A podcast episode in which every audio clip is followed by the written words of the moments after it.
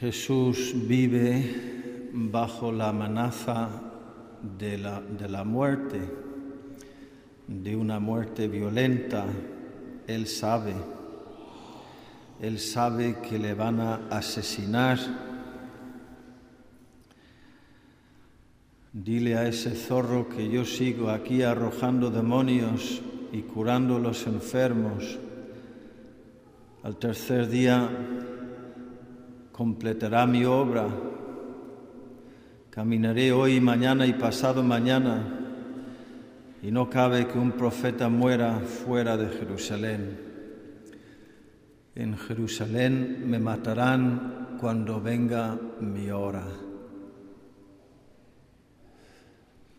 Y es consciente también Jesús de que esto supondrá la destrucción y la dispersión de su pueblo, de su gente, del pueblo elegido de Israel. Y llora y lamenta sobre Jerusalén, porque son duros de corazón y no responden a su amor. Vuestra casa va a ser abandonada.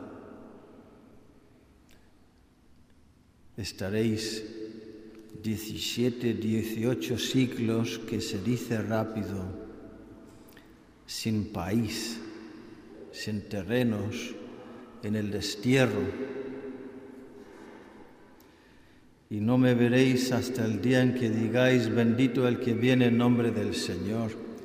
Sabemos que es una verdad de nuestra fe que antes de la segunda venida de Jesucristo, el pueblo judío se convertirá a Cristo y dirán, bendito el que viene en nombre del Señor. Algunos dicen que nosotros también estamos viviendo no en una época de cambios, sino en un cambio de época, en un tiempo de revolución inminente del colapso de esta civilización nuestra, que parece, parecía tan, tan fuerte y sin embargo es tan frágil, todo, todo, todo es tan frágil. Mira el imperio romano, todos los imperios humanos, unos, uno tras otro, todos han caído y este imperio, esta civilización nuestra, que también ha dado la espalda a Jesucristo, ¿para qué vamos a decir otra cosa? Porque es así, pues no puede perdurar, está construyendo sobre la arena y vendrá la tormenta y los vientos y, y las inundaciones y caerá todo. No sabemos cómo ni cuándo, pero como digo, muchos Mm, intuyen que, que, no será tan, tan, tan lejano en el tiempo. Y a veces experimentamos una sensación de impotencia. ¿Qué hacemos? ¿Qué puedo hacer yo? Pues nada. Entonces pues sigo con mi vida de cada día y me olvido de todo. Y sin embargo, es perfectamente compatible estar consciente de la situación del mundo y de toda la humanidad, las tensiones, las divisiones, las debilidades, la amenaza de guerra, de destrucción, y seguir a la misma vez con nuestra vida diaria, con nuestras tareas de cada día. En la primera lectura, San Pablo nos ha dicho que estamos somos ya reclutados en una guerra espiritual. Por haber nacido y por haber sido bautizados, ya somos soldados en la lucha contra el mal, contra el odio, contra la guerra.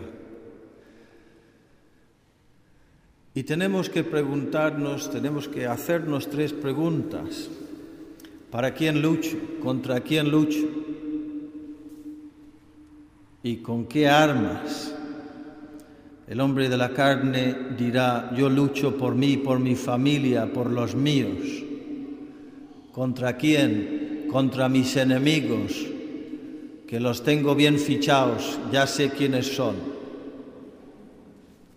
Y a veces son miembros hasta de mi propia familia. Dicen que cuando Jesús dijo, eh, amad al prójimo y amad a vuestros enemigos, más o menos estaba diciendo lo mismo. Porque nuestros enemigos suelen ser los más prójimos, porque nos cuesta la convivencia. Eh, es muy fácil amar al enemigo de lejos. Apenas llega a ser enemigo porque está muy lejos. No pienso en él ni en ellos en todo el día, pero los que están más cerca, hoy Dios mío, a veces cuánto cuesta. Mis enemigos, los más próximos, próximos.